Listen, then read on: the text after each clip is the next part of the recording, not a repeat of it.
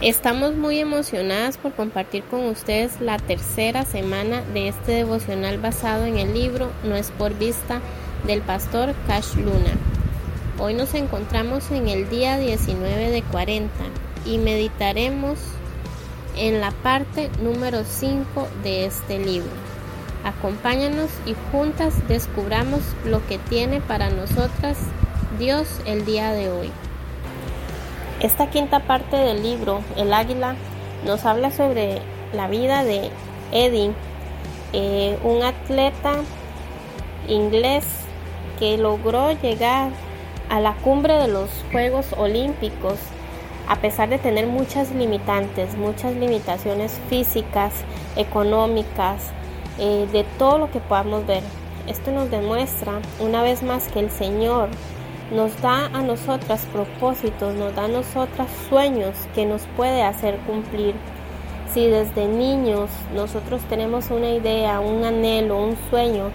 con fe se nos hará realidad en el tiempo perfecto de Dios,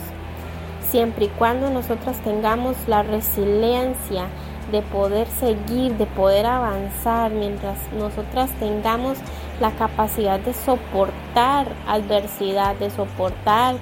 el ver cosas que quizás nos hagan creer que no está en los planes de Dios bendecirnos de esa forma, pero que si nosotras con fe, con esperanza, con mucha paz logramos avanzar en Dios,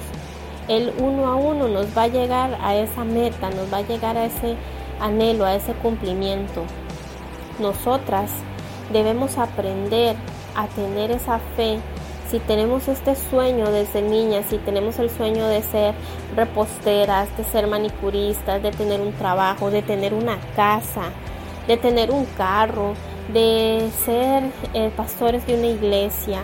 de nosotras ser este, mujeres que puedan ayudar a otras por medio del ejemplo, si podemos con nuestra posibilidad económica ayudar a otros, hacer, muchas personas tienen la idea de hacer lugares para personas que viven en la calle, eh, animales, lo que sea, si ese anhelo está puesto en tu corazón es porque el Señor sabe que lo podemos realizar. Lo que nos falta es solo como Eddie tener esa convicción de que el Señor lo puede hacer posible, de que con Dios todo lo podremos, de que nosotras podemos seguir viviendo por fe y no por vista entre cada situación, que si nuestro anhelo es tener nuestra casita, nuestra familia, orar y agradecer al Señor por esa casa, por esa familia, por ese trabajo, por esa habilidad, por ese don que Dios está poniendo en nosotras.